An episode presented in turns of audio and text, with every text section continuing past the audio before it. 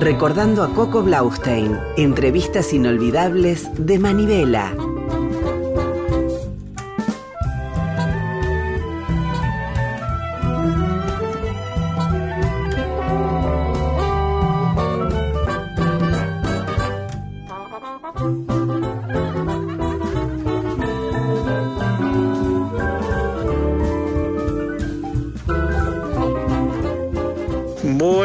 Noches, ¿cómo le va? Esto sigue siendo Manivela de madrugada. Contentos de estar otra vez con ustedes, contentos de probar esta nueva experiencia que es comunicarnos a través de los podcasts o de las redes sociales, etcétera, etcétera. Hoy vamos a tocar un poco el mundo Netflix, hoy vamos a hablar con Marcelo Piñeiro, que está compaginando ya una serie. Eh, y bueno, primero vamos a saludarlo. Buenas noches, buenas madrugadas. Marcelo, ¿cómo te va? Hola Coco, buenas noches, buenos días, no sé qué corresponde a esta hora. Este, ¿Cómo estás? Yo muy bien, espero que vos también. Marcelo, primera pregunta sobre la serie que vos nos dirás el título. Eh, ¿Cómo fue? ¿Netflix te llamó para hacer la serie? El título de la serie es El Reino. Y sí, bueno, en realidad no me llamaron para hacer esta serie, me llamaron para hacer otra serie que yo no quise hacer. Eh, entonces, este, me dijeron que, bueno, que tenía muchas ganas de trabajar conmigo y a partir de ahí eh, comenzó todo.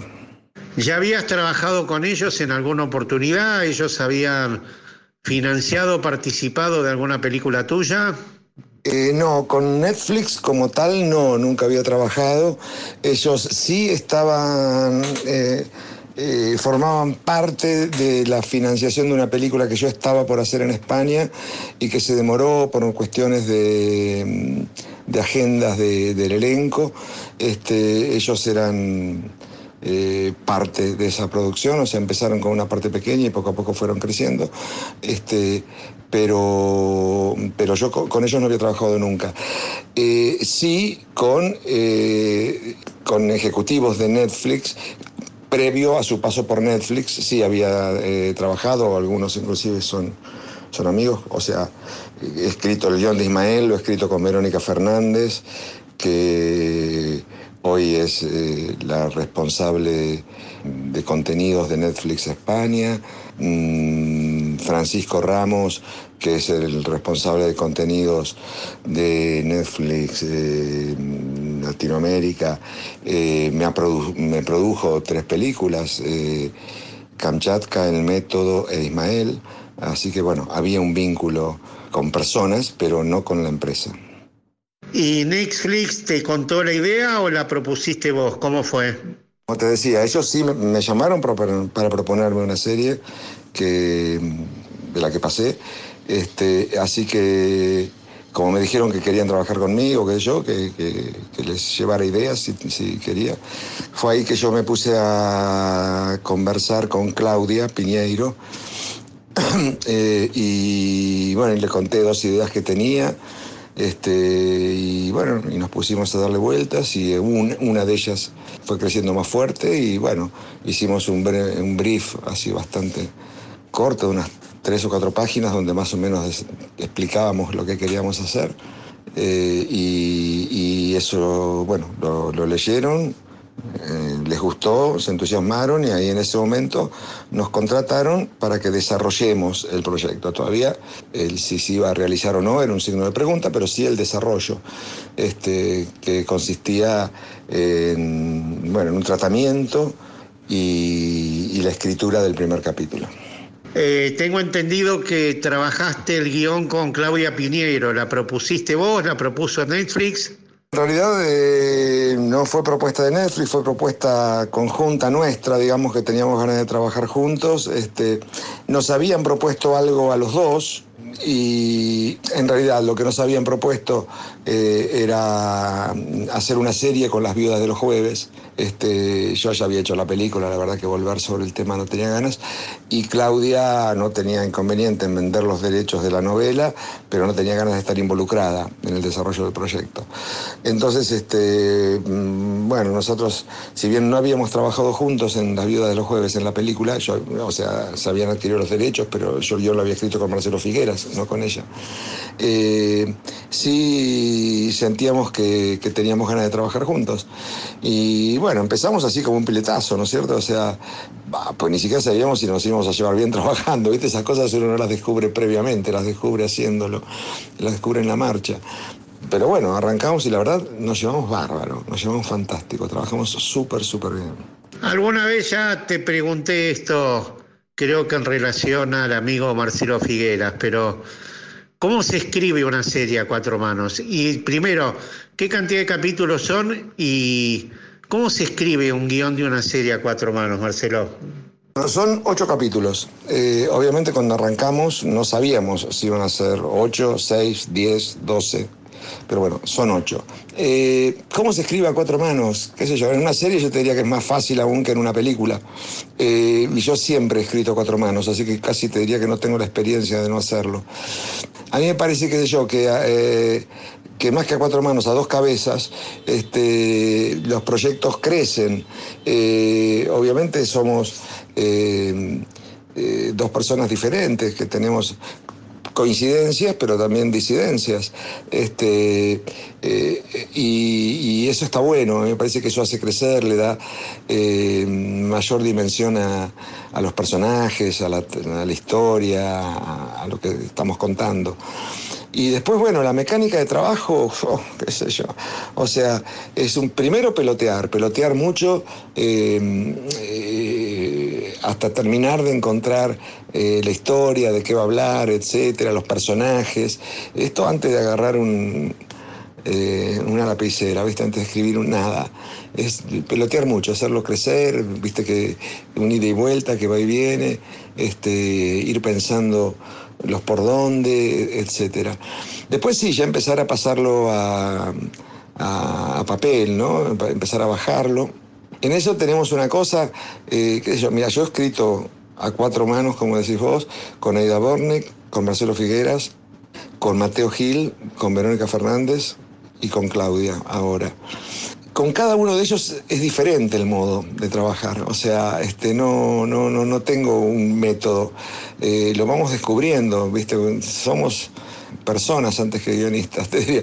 Entonces, bueno, el, trabajo conjunto lo vamos, eh, vamos diseñando lo que nos resulta confortable a los dos, ¿no? Y en general, extendiendo la pregunta, ¿cómo es trabajar con Netflix? Uno tiene la sensación de que, de que son muy efectivos, de que son muy exigentes. ¿Cómo es esa experiencia? Hasta aquí la experiencia es soñada, quiero decir, hemos contado eh, con una empresa muy sólida, muy fuerte, este, que se asoció para hacer el reino con KIS, que es otra productora muy, muy sólida acá de Argentina. Este, por lo que una serie compleja de producción, eh, la verdad que, que, fue todo sobre rieles y hubo todo lo que había que tener. Este, por otro lado, nos tocó la doble complejidad de la pandemia este, razón por la cual también cuando retomamos, porque tuvimos que interrumpir la serie a la mitad por la pandemia, cuando retomamos, eh, bueno, esa solidez de tener a, Netflix detrás, la verdad que se, se, notó, se notó ciertamente en el cumplimiento de los protocolos, de los testeos, en sentirnos muy, muy, muy seguros trabajando. Por otro lado, sí, yo tenía, qué así esos temores de entrar en una empresa muy grande y que te empiecen así todos esos ejecutivos intermedios diciendo tonterías para justificar su sueldo, que, he escuchado que hay gente que le ha pasado. No nos ha sucedido a nosotros, por lo menos no hasta aquí, ni en los guiones, este, ni en el rodaje y tampoco ahora en la edición, donde todavía nos falta trabajo, pero digamos ya tenemos tres capítulos cerrados, cinco capítulos, perdón, cerrados y aprobados. Eh, no, no, no, no, no, no, la verdad estamos trabajando en condiciones muy, muy, muy, muy ideales. Y en el caso de cuando escribían los guiones, ustedes, vos y Claudia Piñeiro, escribían, devolvían cada cuánto. El trabajo, yo supongo que obviamente con pandemia de por medio es vía internet, pero bueno, antes también ustedes escriben, ellos devuelven y opinan. ¿Cómo es el sistema de trabajo en el caso de la escritura? La escritura del reino, la escritura así gruesa, en realidad fue toda previo a la pandemia. Este, después en la pandemia reescribimos algunas cosas, pero algunas por imposibilidad, por la pandemia, sabíamos cuando retomáramos y otras porque, bueno, por aprovechar la pausa para revisar los guiones y darte cuenta que yo... Pero en general el grueso se hizo previamente. La relación con Netflix, como era, sí, se los enviamos. Eh, por email. Este, ellos los leían y después teníamos alguna reunión por Zoom. Este, no es por Zoom exactamente, sino por un sistema interno de ellos, pero que es lo mismo, digamos, con Zoom. Eh, donde charlábamos, ellos nos, hacían preguntas, nos planteaban algunas dudas, etc.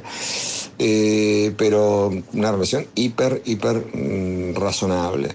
Este, después las correcciones que hicimos en la pandemia, en realidad este, lo mismo, fue igual, o sea, eh, las enviamos y teníamos después estas reuniones por videollamadas, este, que, donde charlábamos las por qué, si tenía alguna duda de por qué habíamos hecho lo que habíamos hecho, explicábamos por qué.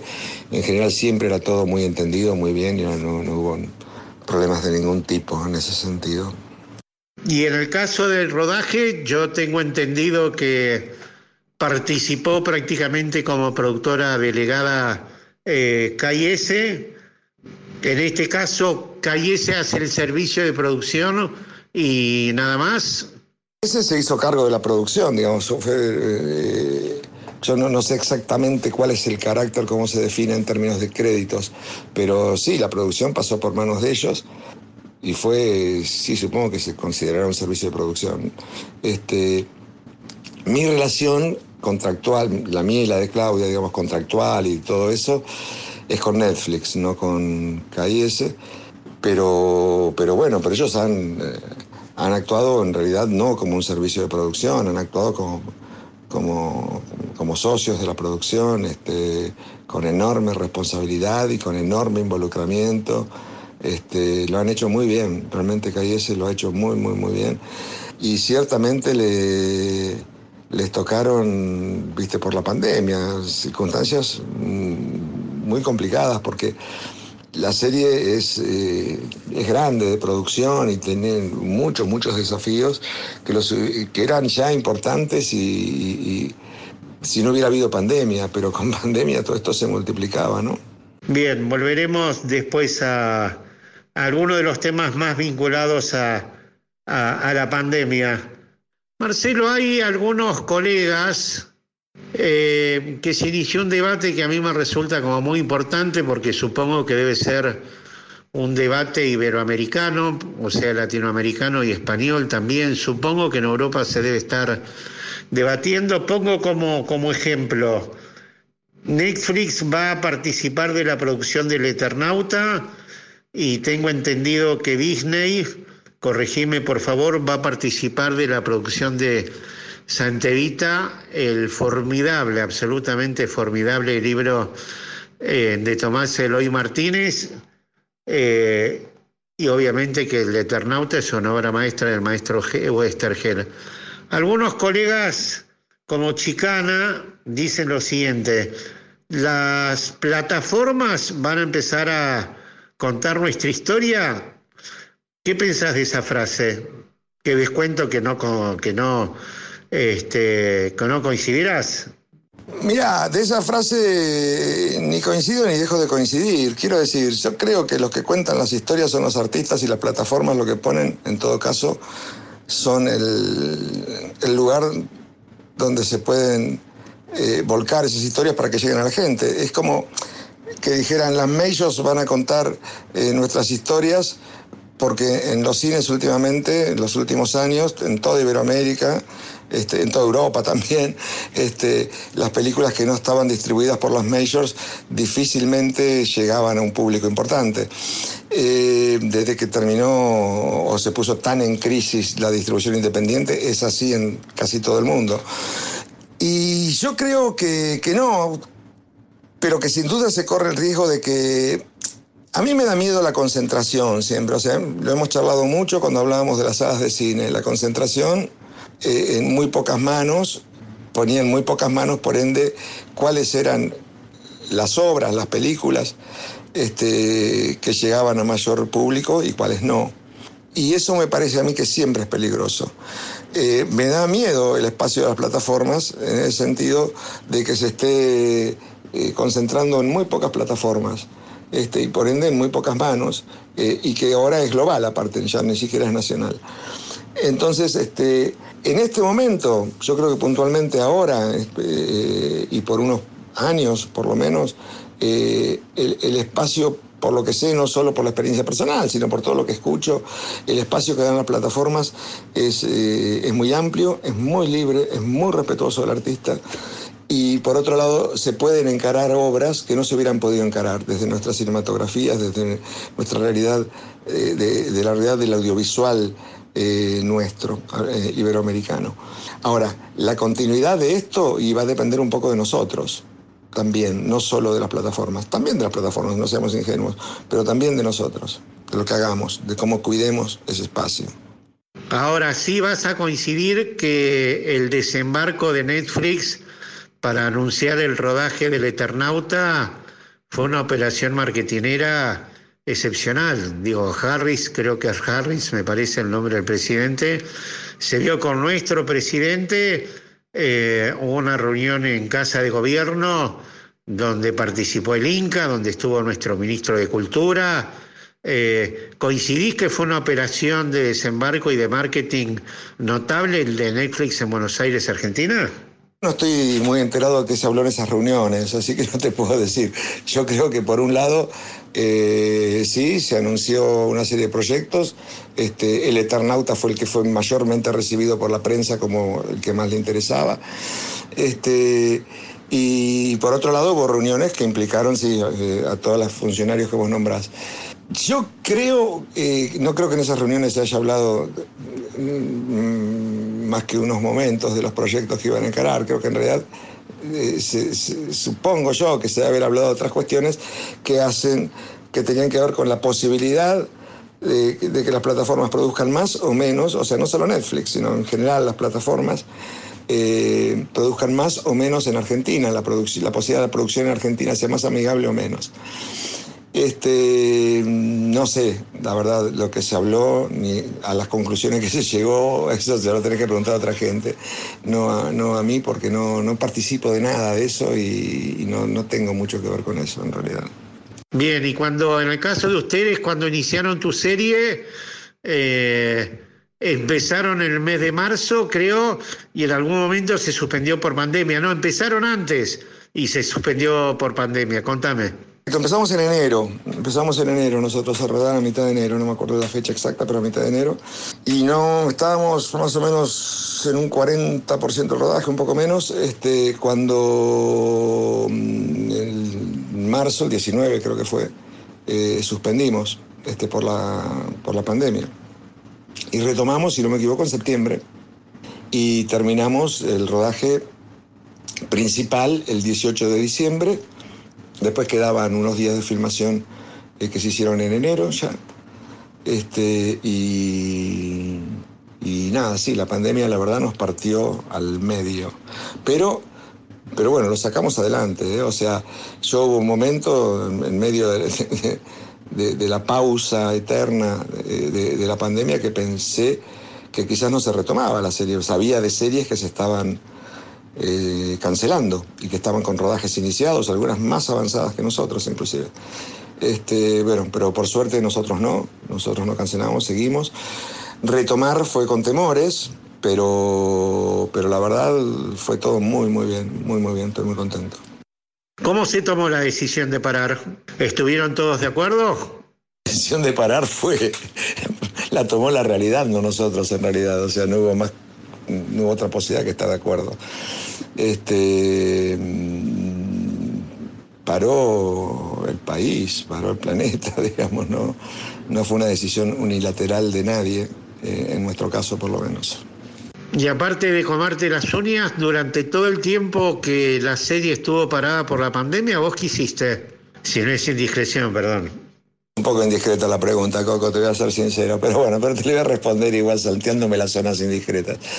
Eh, no, seguí laburando en la serie, o sea, sí, eh, Netflix nos puso un sistema de edición donde podíamos compartir pantalla, cada cual desde su casa con el editor, eh, por lo cual todos los días yo editaba. Este, por otro lado, como vimos, cuando, cuando vimos que la pausa se estiraba, ¿no es cierto?, que íbamos a, retomar eh, sin haber dejado la, pandemia atrás, este, que íbamos a retomar lo que se empezaba a llamar en aquella época en una nueva normalidad, este, que había cosas que, teníamos previstas que no había posibilidad de hacerlas. Eh, por ejemplo, teníamos una, que, rodar una, una, fiesta electrónica con 400 personas bailando apretujadas, este, medio desnudas, etc. No, obviamente eso sabíamos que no lo íbamos a poder rodar. Eh, y, entonces, bueno, aprovechamos para hacer una revisión con Claudia del guion, este, eh, aprovechando las cosas que sabíamos que, que no íbamos a poder rodar, de qué modo eh, contar lo que queríamos contar allí de otra manera. Eh, y por otro lado, revisar cosas en base a lo que ya eh, teníamos rodado, etc. Este, hicimos una revisión de, todo el guion. O sea que en realidad no, no paré de trabajar durante la pausa de la pandemia, si bien la gran diferencia fue que lo hice en mi casa y por, y por medios electrónicos. ¿En qué momento empezaron a eh, pensaron en volver? Hubo todo el mundo también estuvo de acuerdo ahí, hubo tensión, había gente que estaba más apurada.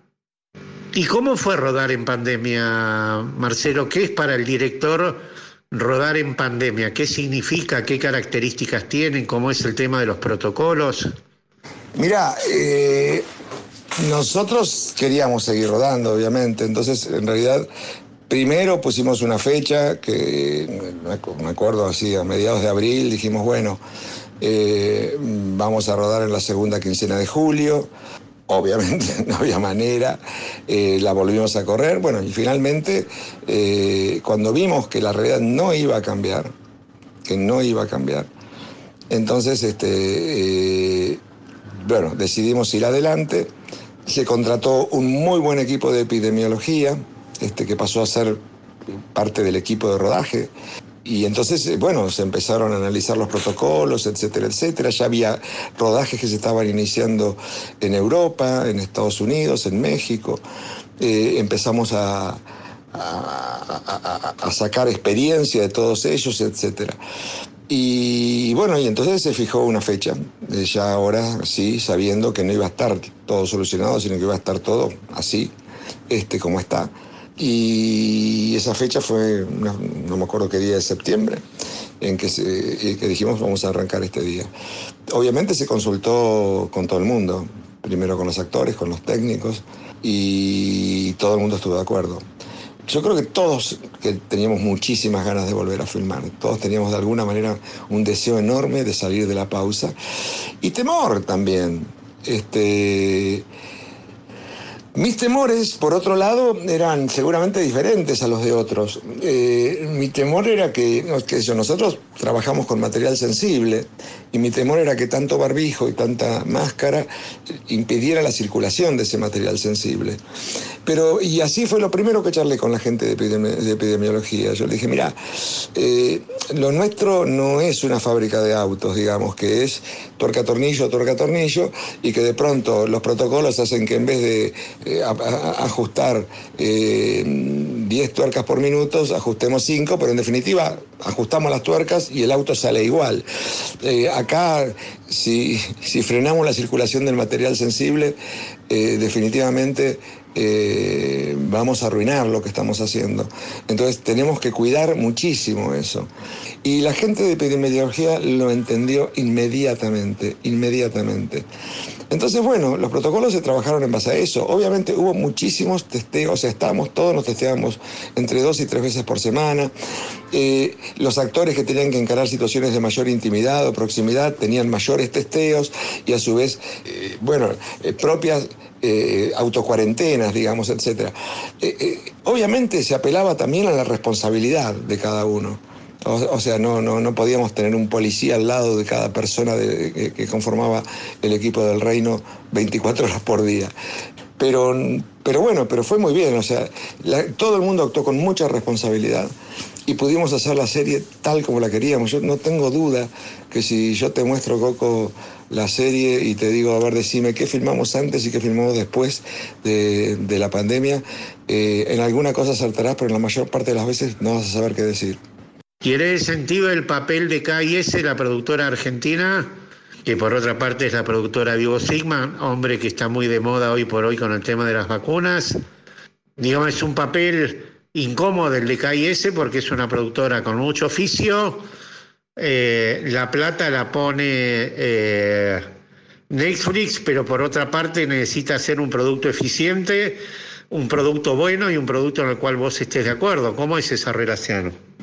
digamos, con respecto a la pandemia y a los protocolos, eh, eh, yo creo que KIS se movió posiblemente de un modo que no se pueda mover ninguna otra productora argentina. Se movió muy bien, muy, muy bien, con enorme responsabilidad y con enorme eficiencia. Porque sin duda hay un tema de dinero en el tema de los protocolos y en su cumplimiento, etcétera, pero no es solo dinero y la verdad que lo hicieron muy, muy bien.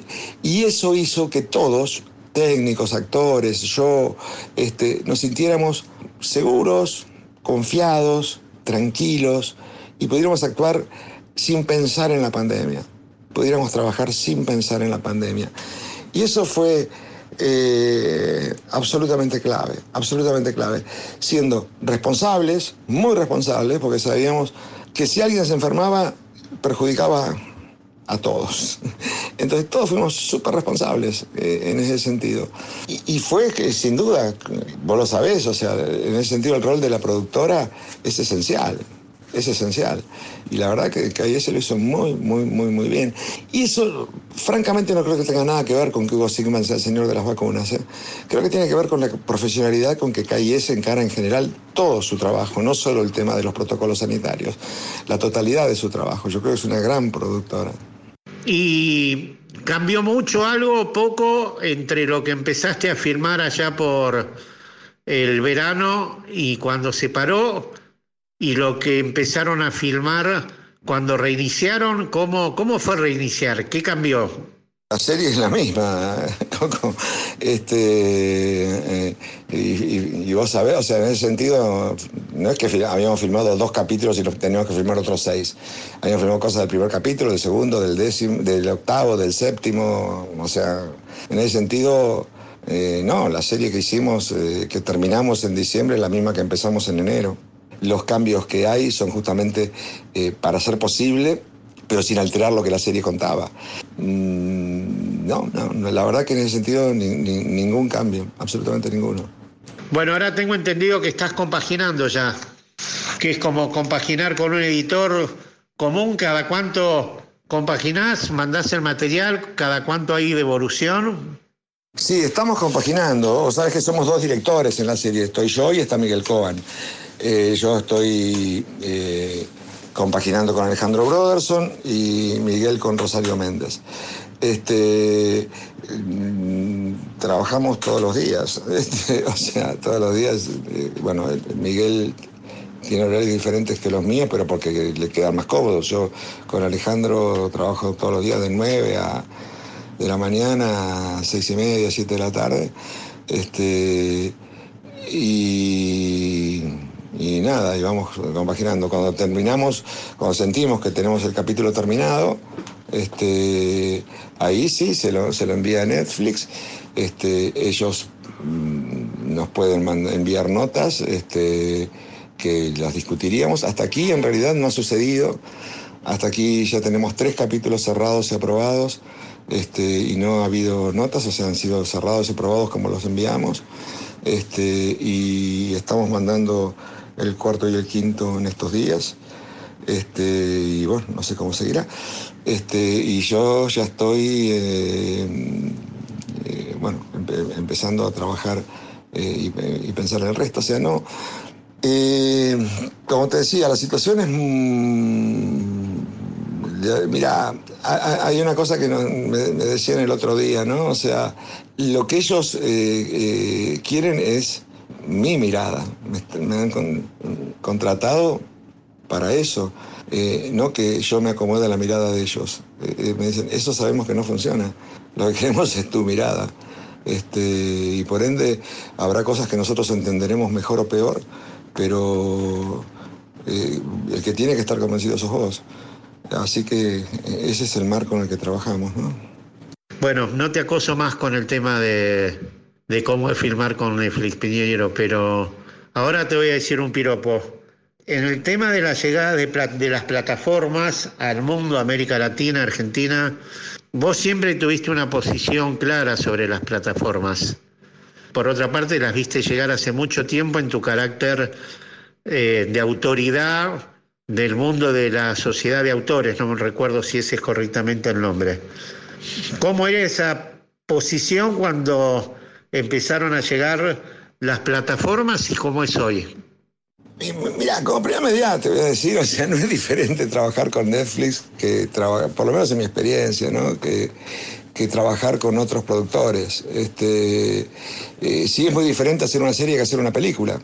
Es muy diferente porque es diferente la estructura narrativa, el, formato, el modo de contar, el modo de construir los personajes, etc. Este, aunque después en, en lo que hace al rodaje diario, tampoco es muy diferente. Este, tenemos un poco menos de tiempo, eso es todo. Pero eh, sí, o sea, yo eh, lo que siento que, mirá, desde que empezó mi relación con el cine, que fue con la historia oficial, eh, en el año 84, a hoy, ha cambiado por completo todo, por completo, al punto de que yo contara cómo fue lo de mi primera película, Tango Feroz, este, es una experiencia que no es transferible. No es, transferible, no es que no sea transferible porque las experiencias personales difícilmente lo sean, sino porque la experiencia eh, profesional de distribución, de exhibición, de, producción, de, nada le serviría a alguien que yo le cuente cómo fue que hicimos eso. Porque es, es hablar de la vida en Marte realmente. En ese sentido, sí, yo no, no por ser miembro, eh, o sea, vicepresidente de la CISAC, eh, es que yo eh, estaba enterado de que existían las plataformas y que era algo que venía. Estaba enterado porque vivo en el planeta Tierra. Este, y no me niego a ver la realidad. O sea, la realidad me gusta más, me gusta menos, pero la veo y opero sobre la realidad, no sobre lo que a mí me gustaría que la realidad fuera. Este, en todo caso, opero también para cambiar la realidad hacia, las que me parezcan mejores o más confortables o más deseables. Eh, pero, eh, pero la realidad es la realidad y sobre eso me muevo y sobre eso nos debemos mover, me parece a mí. Eh, lo de las plataformas era inexorable, venía. Este, obviamente la pandemia aceleró muchísimo todos los procesos. Este, pero lo de las plataformas eh, venía y el que no lo veía era porque se cerraba los ojos, ¿eh? nada más que por eso. Hay posiciones claras en, en España y en Francia en cuanto a cómo aportan, cómo participan, eh, si es un impuesto, si es cuota de pantalla, si es obligatoriedad de producción. Contanos un poco de esto y qué pensás de cómo debería ser en la Argentina. Mira, la verdad que estoy muy metido en la realización de la serie, por ende no sé muy bien lo que se está planteando en España, en Francia, en Europa. Eh, creo que por lo menos la comunidad europea básicamente lo que estaba planteando era el tema así de, de, un impuesto, digamos, que, fuera a formar parte de los fondos audiovisuales. Este, y posiblemente algún tipo de, obligatoriedad eh, de cantidad de contenido europeo. pero no, no lo tomes por demasiado cierto esto. Es, eh, creo que es así, pero no estoy absolutamente seguro. Como yo pienso que debería ser en Argentina, eh, sí, yo creo que las plataformas deben, eh, digamos, nosotros tenemos eh, la ley del cine, que yo creo que más allá de todas las reformas y cambios que necesita, tiene cosas que son muy sabias y que todo lo que se trata es de actualizarlas. Entre ellas es cómo se conforma el Fondo de Fomento Cinematográfico, el Fondo de Fomento Audiovisual, digamos. Este, que, y, por ende yo creo que las plataformas, al igual que las salas de cine, al igual que la, televisión, los canales de cable, etcétera, deben eh, eh, tributar, deben formar parte de, eso. Este, y por, por, abono. O sea, como vos en cada entrada de cine que pagás hay una parte que va al fondo de fomento, yo creo que en cada abonado, este, a cada plataforma que se abone, una parte de, eso que paga tiene que ir al fondo de fomento. Eh, eso por un lado, esto es independiente de que las plataformas eh, produzcan o no produzcan en el territorio argentino, exhiben y por ende tienen que tributar. Eh, yo también creo que las plataformas eh, por lo menos por lo que es la producción propia de las plataformas, no para todo lo que pasan, sino para lo que es la producción propia de las plataformas, no deben pedir auxilio al Fondo de Fomento. Creo que el Fondo de Fomento es para, las productoras nacionales. Las plataformas no son nacionales, son globales. Este, y por ende no deben pedir eh, eh, ningún tipo de apoyo económico al Instituto de Cine y Artes Audiovisuales. Este, después, como otro tema, si nosotros queremos que las plataformas produzcan eh, en Argentina, produzcan como producen hoy en México, en Colombia, en Brasil, en Chile, en España, o sea, que tengan mucha producción, no solamente una o dos producciones grandes al año. Eh, entonces, bueno, sin duda hay cuestiones que hacen al marco eh, económico de de ingresos de inversiones, etcétera, etcétera, que creo que sí excede por completo el marco del, Instituto de Cine este, y que tiene que ver ya con el, con el Ministerio de Industria, con el Ministerio de Economía, digamos, con otras cuestiones. Este, y que, que, bueno, ahí yo opino que sí que sería deseable que haya muchísima producción, este, porque eso hace crecer eh, profesionalmente a todo. Vamos a tener industrialmente eh, mejores equipamientos, técnicos con mucho más trabajo y con más desarrollo, actores que empiezan a ser conocidos globalmente, digamos, toda la ventaja que trae aparejado esto. Eh, que si, si, las plataformas no vienen a producir acá más que uno o dos cosas por año, este, no, no va a cambiar mucho. ¿no? En la nueva ley que la Academia de Artes y Ciencias Cinematográficas de México mandó al Senado, el tema de las plataformas eh, está pendiente, está, está presente, perdón. La pregunta sería, los estados europeos que tienen mucho más presencia en el mundo de la comunicación y la cultura, y América Latina en relación a las plataformas debería ser distinto, debería ser muy parecido. O sea, yo creo que hoy las plataformas son insalteables para todo lo que es la regulación del espacio audiovisual y, pensar cómo debe funcionar el, espacio audiovisual y por ende las leyes que lo regulan. No te las podés saltear porque son los actores esenciales hoy, nos gusten o no. Este, ahora, si vos me decís si el poder del Estado argentino es igual al poder de, la comunidad, del, de la Comunidad Económica Europea? Yo creo que no, yo creo que no ante las plataformas como creo que no ante nada. Creo que tiene menos espacio y lamentablemente eh, el espacio eh, latinoamericano no, tiene una unidad política como para ponerse con peso eh, como lo hace la Comunidad Europea. Sería buenísimo nosotros contar con la Comunidad Latinoamericana de Naciones. Este, o que el mercado o, eh, que el Mercosur fuera realmente eh, actuar, actuar en conjunto y pudiera poner reglamentaciones y penalidades en conjunto. No pasa. Eh, ¿Me parece deseable? No, no me parece deseable. Me parece que sería muchísimo mejor poder actuar como región. Este, y como región poner las regulaciones y las condiciones para moverse en la región. Pero entonces, eh, como por lo menos hasta hoy no está pasando, eh, si me decís si, si, Argentina puede plantarse igual que la Comunidad Económica Europea, yo creo que no. Yo creo que igual no. Ojalá que logre lo mismo de cualquier manera, ¿eh?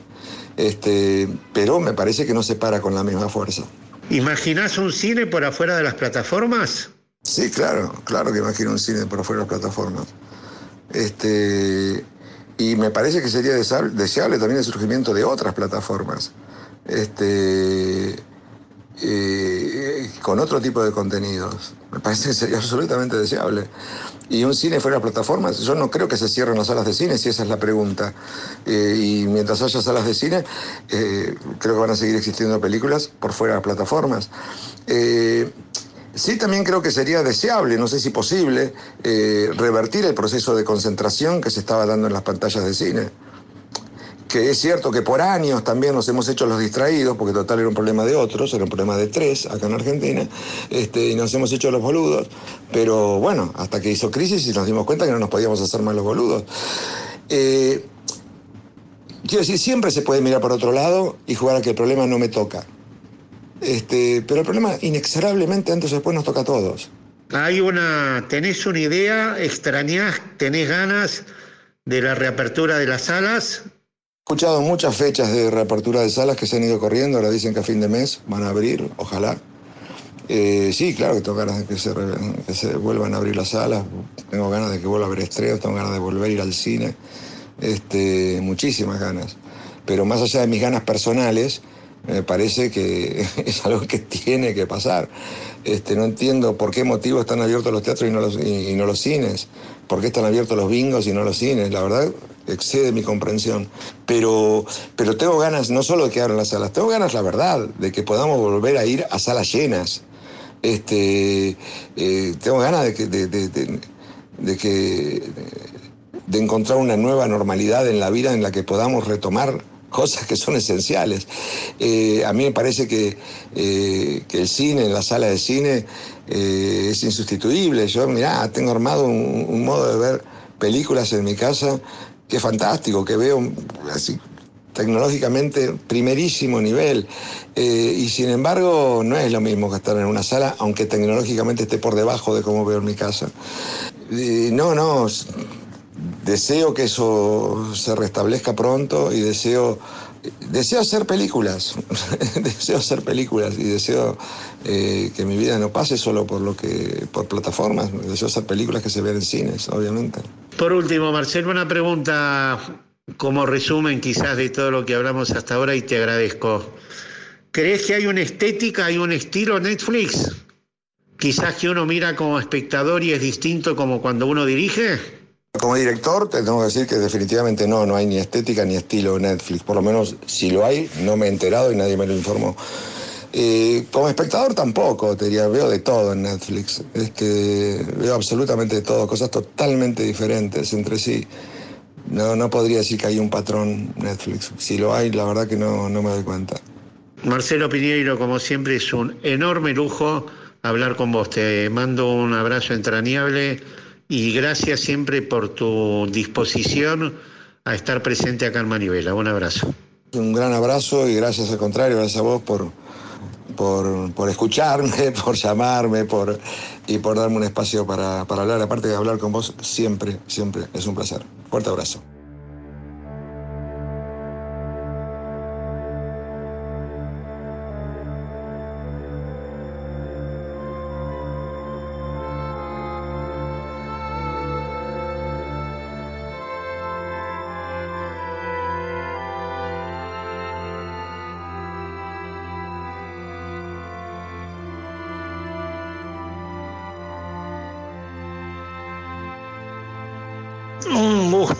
Siempre entrevistar a Marcelo Piñeiro, eh, un cineasta muy particular, un tipo que empezó su carrera con una película muy compleja como la que fue Tango, por meterse con ese personaje, Tango Feroz, por meterse con ese personaje que fue Tanguito y empezar con una película que fue un éxito de público brutal. Eh, tipo que probó todo tipo de género, ¿no? Probó el tema de la justicia y de la corrupción de la justicia en, en Cenizas del Paraíso y que hizo una película no policial, pero casi, como fue el caso de, de Caballos Salvajes. Eh, nosotros después vamos a escuchar la música de Caballos Salvajes y de Cenizas del Paraíso, porque son dos músicas muy, muy particulares. Y por otra parte, Piñeiro tampoco tuvo inconveniente en meterse con una película tan compleja como Plata Quemada, basada en una novela cuyos derechos generó toda una polémica judicial.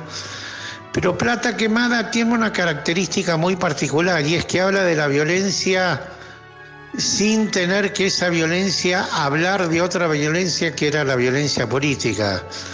La violencia delincuencial, la violencia de los que no tienen nada, la violencia del cine negro norteamericano donde me cago a balazos con la cana antes de entregarme, que acá en la Argentina históricamente estuvo muy presente, en Plata Quemada también estuvo muy presente.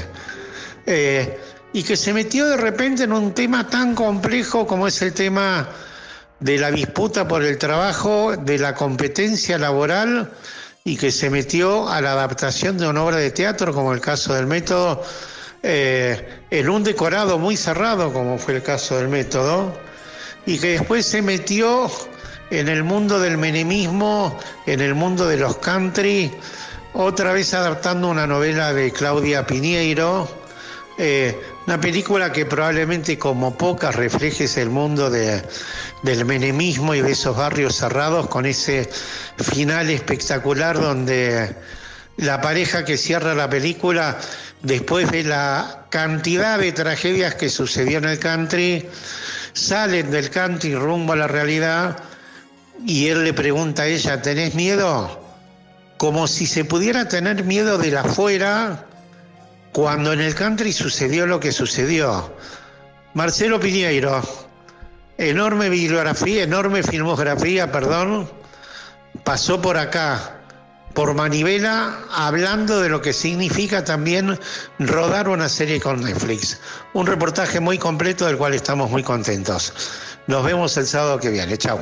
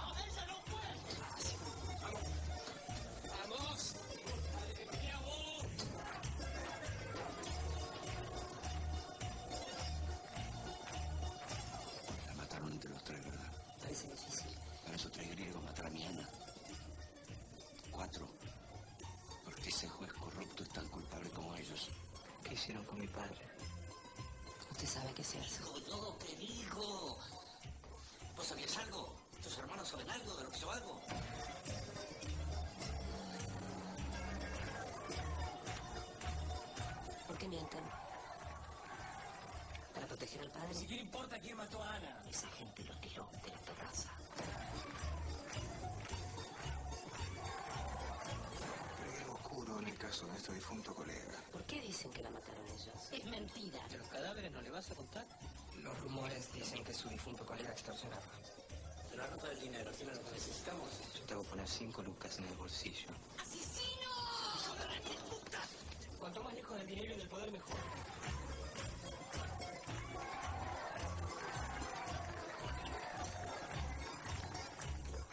Cenizas del Paraíso, una película de Marcelo Piñeiro.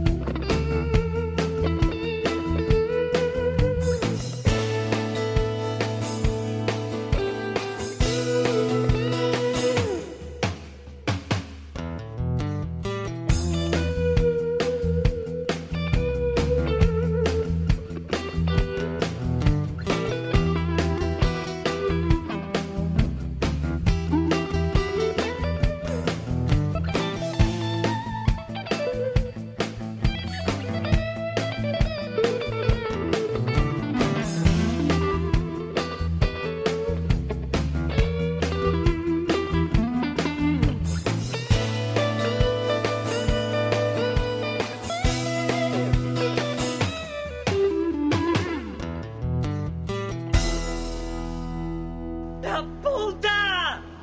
¡Que vale la pena estar vivo!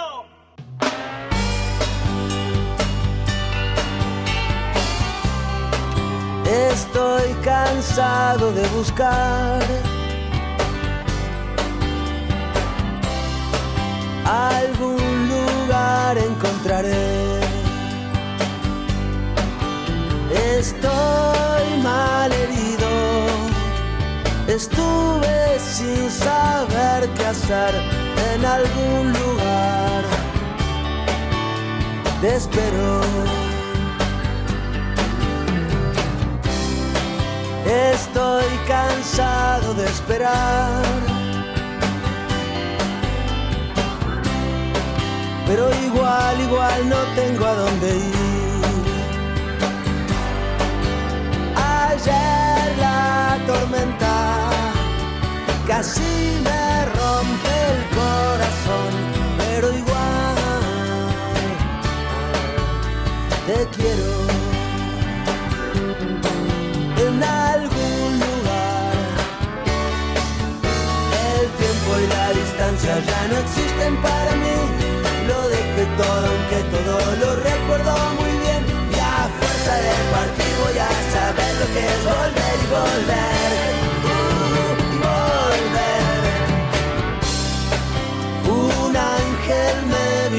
Buscar. Igual, igual no lo quiero seguir.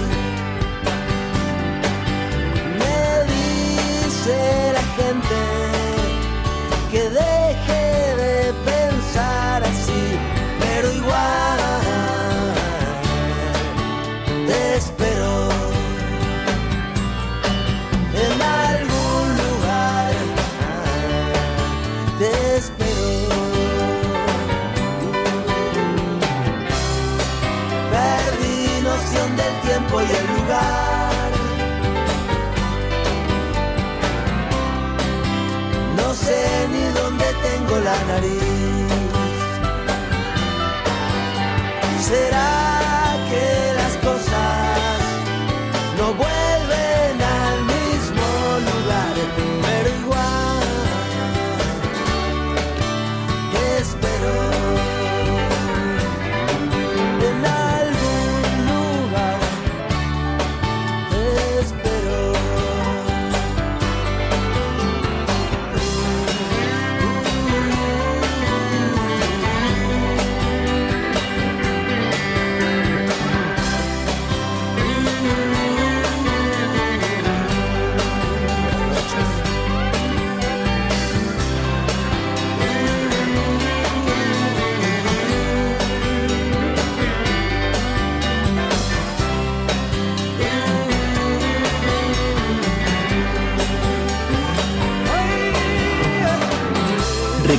A Coco Blaustein por Nacional, la radio pública.